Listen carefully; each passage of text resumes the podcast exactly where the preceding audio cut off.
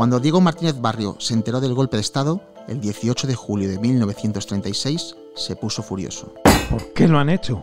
¿Para qué? El presidente de las Cortes no entendía por qué aquel grupo de generales descontentos se había levantado contra un régimen supuestamente legítimo y democrático como el republicano.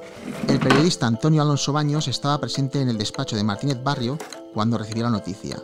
Años después, recordó así su reacción. El propósito es tan evidente que solo los ciegos pueden negarlo. Se trata simplemente de sustituir la voluntad del pueblo por la de una clase social deseosa de perpetuar sus privilegios ni amor a España, ni temor a su desmembración, ni zozobra por el estado de la economía. Nada de lo que han dicho es el verdadero origen de esta revuelta. ¿Era creíble la sorpresa mostrada por Martínez Barrio? Esto es lo que opina el general Rafael Dávila Álvarez, autor de La Guerra Civil en el Norte. Tanto a Diego Martínez Barrio como al mismo Ataña, como al mismo eh, Salvador Quiroga, Casares. El caso es que la sorpresa para todos ellos yo creo que era relativa porque todos lo sabían, pero nadie se lo creía. Lo ocurrido en el año 32 con el levantamiento de Sanjurjo en Sevilla y aquí en Madrid también, yo creo que sirvió como un escarmiento y en general todos pensaban que cualquier golpe iba a acabar como aquel. Eh, a mí me da la impresión de que hasta el último momento eh, creían que iban a ser capaces de parar el golpe y llegar a una especie de acuerdo con los alzados, siempre eh, teniendo el mando la República, evidentemente.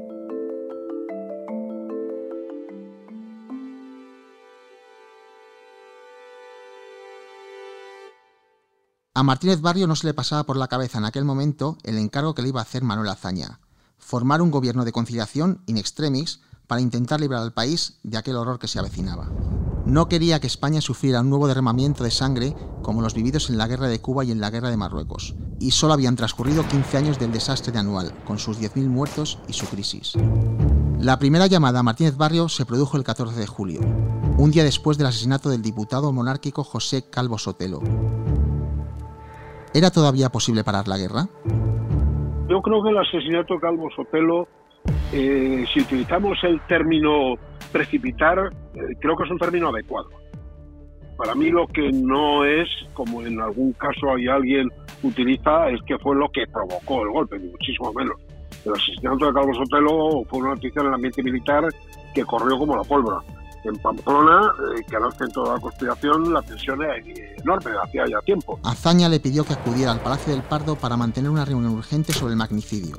La impresión que se llevó Martínez Barrio del estado anímico de este no era muy esperanzadora. Resulta difícil comprender por qué Azaña esperó hasta la noche del 18 al 19 de julio para nombrarle presidente. La mayoría de los diputados del Congreso ya se lo habían solicitado de manera insistente en las semanas previas. Azaña se movía entre mantener a su, amigo, eh, a Casares, pero claro, los acontecimientos se precipitaban de manera casi incontrolada, ¿no? Eh, la confianza que España tenía en aquel hombre, eh, pues eh, era un poco como, como la repetición del golpe del año 32, ¿no?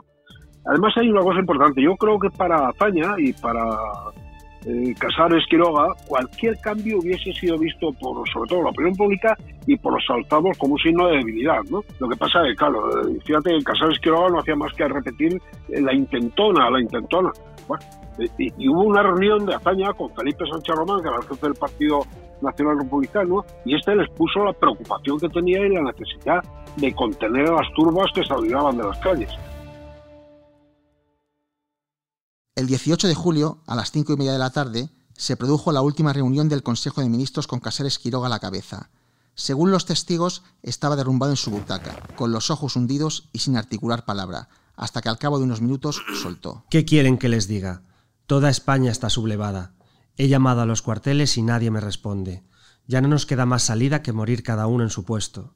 Entiéndanse ustedes con mi sucesor. Yo ya he dimitido. el caso de Quiroga, en el intento de parar el golpe de Estado, yo creo que era un poco, lo he dicho antes también, ¿no? Pero, pero también él personalmente, yo creo que era un hombre incapacitado para, para afrontar esa situación tan grave. Luego, además, hay una cosa muy importante, y es que había una enorme falta de información. La información parece que se había cortado. ¿Y por qué no decirlo también? Había un general desencanto en todas las guarniciones militares, incluso en los mandos de los ejércitos partidarios de, de y de la República, pues eh, llevaban ya desde el año 31 un poco sin querer saber nada de la situación. Y el que no estaba de alguna manera en el, eh, entre, los alzados, bueno, estaba un poco indiferente, ¿no? Desde la dimisión de Casares Quiroga hasta la medianoche, el gobierno difundió cinco notas de prensa. Los acontecimientos se precipitaron a una velocidad de vértigo, sobre todo tras el inicio de la masacre en el madrileño cuartel de la montaña. En ese momento, Azaña le comunicó su decisión a Martínez Barrio, motivada por su negativa a elegir a uno de los dos líderes socialistas, Indalecio Preto o Largo Caballero, que querían entregar las armas al pueblo para que éste se defendiese por sí solo.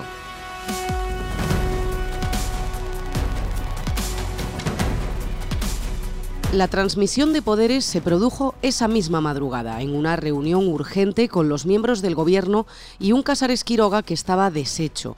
El presidente saliente llegó a confesar que la República no tenía medios para detener el golpe, que era imposible. Martínez Barrio fue elegido para aprobar la vía del diálogo. No se podía perder ni un minuto. Primero se dirigió a los militares sublevados por radio, exigiéndoles que regresaran a la obediencia, y a las 4 de la mañana inició la ronda de llamadas a los mandos más indecisos. Algunos generales no le garantizaron su lealtad, otros juraron fidelidad eterna a la República y alguno le engañó sobre sus intenciones reales. España quedó literalmente dividida eh, en dos.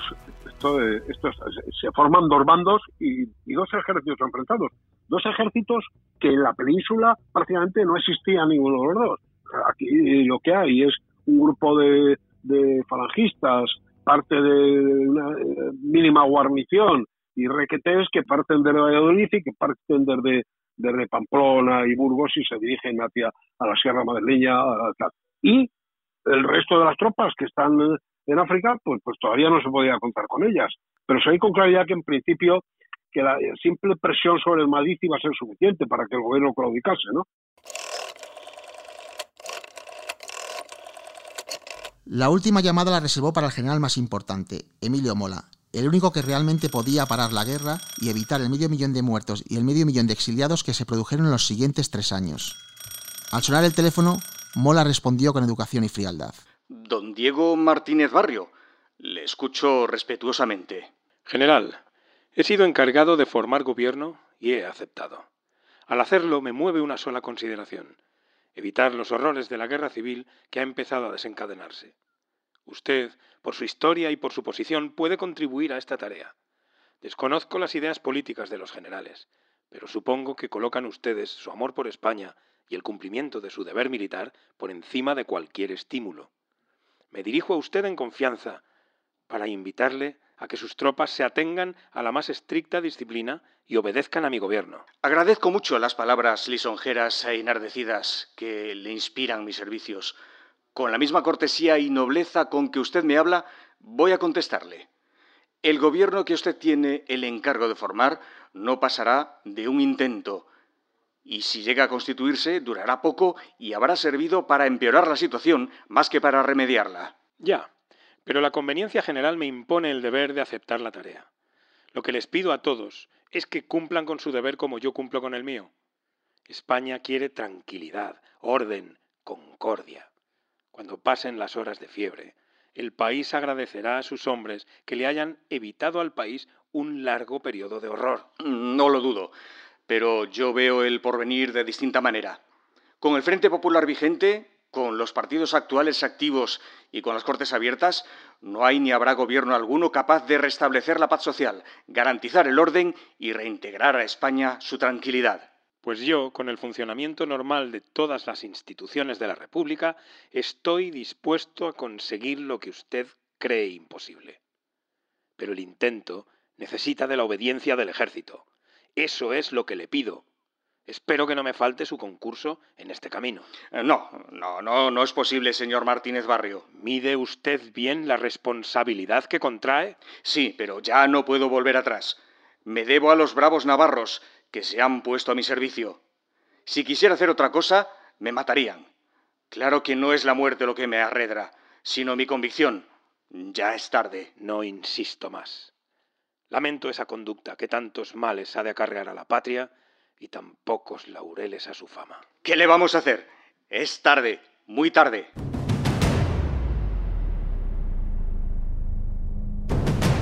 ...86 años después de aquella llamada... ...hay un misterio que todavía no se ha resuelto. ¿Le ofreció Martínez Barrio a Mola el Ministerio de Guerra si detenía la sublevación? Los historiadores nunca se han puesto de acuerdo. Ni el general Mola ni Martínez Barrio jamás lo confirmaron. Hugh Thomas, el célebre hispanista, sostuvo toda su vida que la oferta existió. Si se hubiese producido, repito, antes, o se hubiese producido de otra manera, si Azaña hubiese eh, sido él eh, personalmente, pero ya en esas fechas es difícil. Mola estuvo vigilado. Dávila desde Burgos estuvo también vigilado. A Pamplona fueron cuatro veces a recabar información sobre Mola y en su caso a detenerle. Hasta Casares Quiroga terminó enviando a uno de sus secretarios, el comandante Adolfo Prada. Bueno, y todos se fueron de allí pensando que no, que Mola era un hombre fiel a la República, absolutamente leal y que no había era tarde, ya era muy tarde cuando llamó Martínez Barrio. La ronda de llamadas apenas duró 60 minutos, tras los cuales Martínez Barrio presentó su dimisión. Tan solo le había hecho falta una hora para convencerse de que la tarea que le había encomendado Azaña era imposible, y España se precipitó al abismo. 19 de julio de 1936, la llamada al general Mola que pudo parar la guerra civil es un podcast de ABC. Guión y producción de Israel Viana. Locución de Andrea Carrasco, Israel Viana, Jesús Calero, Pachi Fernández y Javier Díaz Guardiola, con la colaboración de Rafael Dávila.